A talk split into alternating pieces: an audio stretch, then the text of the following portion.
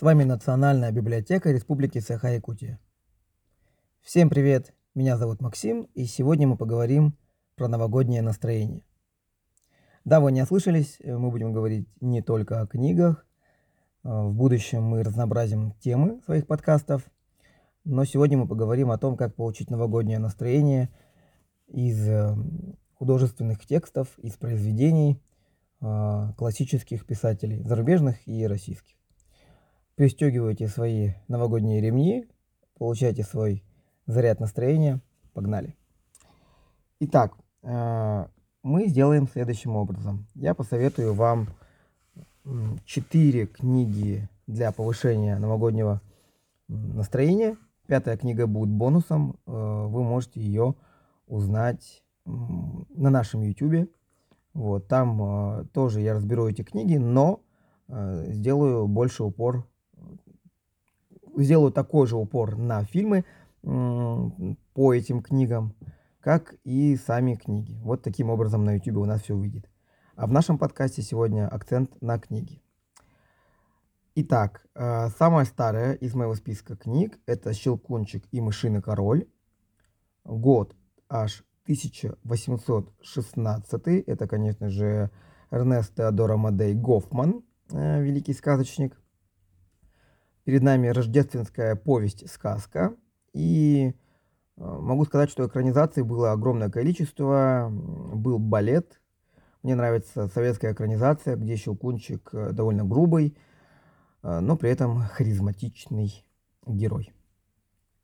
У нас здесь, мы знаем по сюжету, да, Щелкунчик это заколдованный принц, ему нужно столкнуться с мышиным королем, Мария и ее брат Фриц ему в этом помогают – Сюжет в целом известен, э, пересказывать, пересказывать его смысла не вижу. Как, наверное, и большинство текстов, которые мы сегодня рассмотрим, мы э, говорим именно о том, что это новогодние книги. Их желательно прочитать в ближайшие дни, э, может быть, сегодня, э, завтра. Да? И э, в этой истории, э, короткой, э, есть мораль. Если вы смотрели только советский мультик, книгу не читали, э, что, наверное, странно, потому что многие советские дети читали эту сказку э, с удовольствием. Э, может быть, даже дети 90-х. Насчет современных не знаю. Есть такая проблема, что у них огромное разнообразие другого контента, кроме сказок. Ну вот, я думаю, Гофман обязателен к прочтению в возрасте, ну пусть будет там от, от 7 до там, 13 лет. Вот, вы можете прочитать своему ребенку, либо, чтобы подня- поностальгировать, мы все это любим, прочитайте историю сами, а, она довольно динамичная для 1816 есть, э, значит, неплохие сказочные элементы, да, вот, и баталии, баталии, да. Мораль у этой истории следующая. Э, не нужно судить по обложке, мы прекрасно понимаем это сегодня в 21 веке, да, вот. Э, тот же Марк Цукерберг ходит в дешевой футболке за там 40 долларов, 30 долларов, да, и в кроссовках. Просто к примеру. А Щелкунчик у нас это заколдованный принц, которого за внешность не очень ценили, но Мари разглядела в нем что-то. Вторая мораль – это верь в чудеса. Я думаю, что в Новый год самое время верить в чудеса. А, кто-то кто получает 13-ю зарплату, кто-то сдает сессию автоматом, ну и э, кто-то признается в чувствах и ему отвечают взаимностью. Надо верить в чудеса, я с этим согласен. События сказки происходят в сочельник, как, наверное, и события всех историй, о которых я сегодня поведаю. Первая история «Щелкунчик и машина король». Читаем. Вторая книга «Ночь перед Рождеством», 1832. Разумеется, Николай Васильевич Гоголь, автор – э, повесть, а это повесть, входит э, «Вечера на хуторе близ Диканьки». Я, я специально поясняю, что это повесть, потому что Гоголь на самом деле любил повести, да, у него и «Шинель», и «Нос», вот, и вообще «Вечера на хуторе близ Диканьки» — это такие повести. Многие из них с фантастикой, вообще Гоголь среди русских классиков это один из э, создателей, как минимум один из известных э, писателей, которые сделали определенный вклад в развитие фантастики русской, затем советской. Без него никуда. Вот. Экранизаций тоже много. Я советую 61 года. Насколько я помню, она очень хорошая. Черно-белый советский фильм, где Вакула кузнец, такой, знаете, настоящий мужик. Оксана тоже, э, которая от него черевички хотела. Вот, тоже красотка. Э, харизматичный черт. Тоже его играл знаменитый советский актер. Я не очень хорошо знаю фамилии советских актеров, к сожалению. Салоха. История о том, как девушка не ответила парню взаимностью и послала его неизвестно зачем, неизвестно куда. Принеси то, не знаешь что. Помните, такая была штучка в сказках. Так что да, в этой повести, разумеется, есть элемент сказки, потому что Гоголь любил народный фольклор. Поэтому здесь это есть, разумеется. За черевичками она его послала. Мораль такая. Любовь побеждает все в итоге.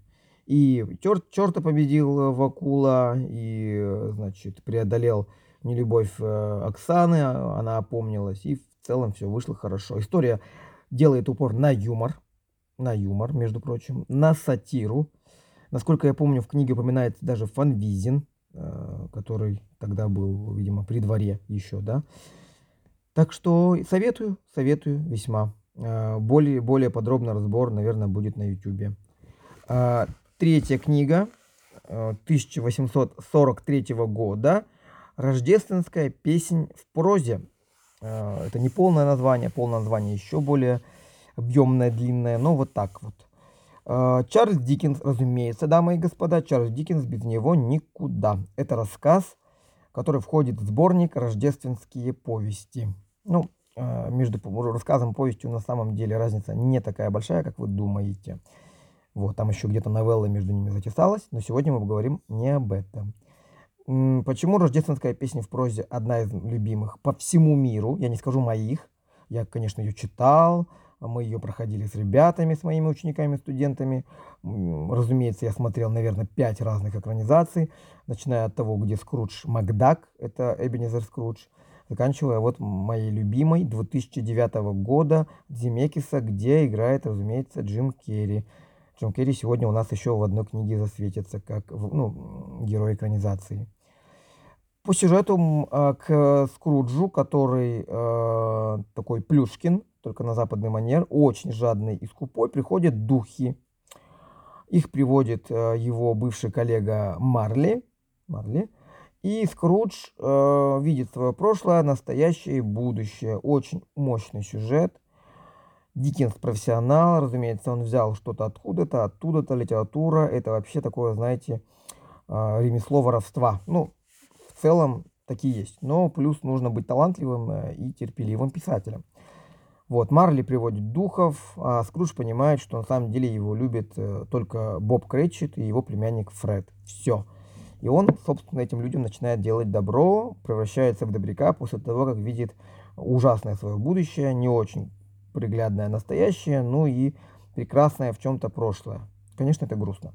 Что у нас по морали здесь? Что по морали? А, во-первых, будь добрее, будь щедрым. И третье, супер мощная, это христианская концепция искупления. А, Скрудж искупил свои, э, скажем, грехи, ну, жадность в основном, скупость э, и эгоизм тем, что стал добрее в конце жизни. Вот такая вещь. Я считаю, что э, здесь еще раскрывается тема бедности. Ну, Диккенс, э, конечно же, да, не мог не сказать об этом. В Англии бедность и бедные дети вообще были распространенной проблемой. Такие вот дела. Книгу читать, экранизацию смотреть. Можно начать с любой экранизации. Я советую 2009 год, она потрясающая до сих пор. Я ее смотрел студентам. Четвертая книга мы идем а, ближе к современности уже потихонечку. Как Гринч похитил или по-другому украл Рождество, это сказка, год 1957. Автор Теодор Фьюз, э, ну, доктор Фьюз, прошу прощения, у него псевдоним, давайте будем говорить по псевдониму, так честнее, наверное, автор сам захотел, доктор Фьюз. Экранизации достаточно, э, я не скажу, что их много. Моя любимая, опять-таки, Джимом Керри, 2000 2000 год. 2000 год. Э, этот Гринч злобный, э, зеленый, э, хотел избавить людей от подарков. Ему помогала его собака Макс. Собаку, собаку звали как меня. Вот. История коротенькая, но в ней есть кое-что. Изюминка. Ребята, ну, слушатели уважаемые, да, понятно, что основная мораль это Рождество священный праздник, вот, и смысл Рождества не в подарках. Но вот доктор Сьюз как раз об этом писал э, в своей книге, вот в этой, да, что америк... американцы заним... занялись коммерциализацией Рождества. Великий праздник стал у них праздником подарков. И Гринч, когда разрушает Рождество, он оказывается неким таким санитаром леса.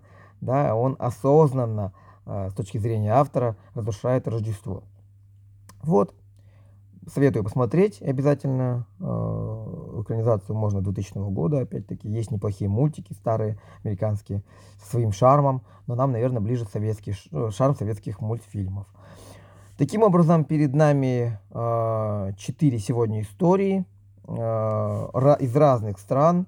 Вот Америка, вижу Англия, Германия, Россия. Пятая история, которая была написана в Советском Союзе, и расскажет уже не про Рождество, а про Новый год. Вообще, если вы спросите, почему я взял рождественские истории, ну, две причины.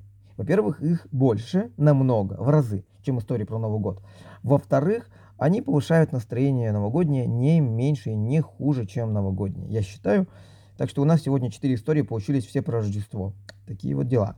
А, пятая история, про которую я расскажу на YouTube, это будет э, значит, книга, написанная в Советском Союзе. Всем желаю прекрасного новогоднего настроения. Надеюсь, вы подвели итоги. Если нет ничего страшного, я тоже не, под, не подвел. Никого не подвел, ни себя, ни итоги не подвел. Читайте книги, э, готовьте оливье, любите жизнь. Надеюсь, у вас все будет хорошо в наступающем новом году. Ура!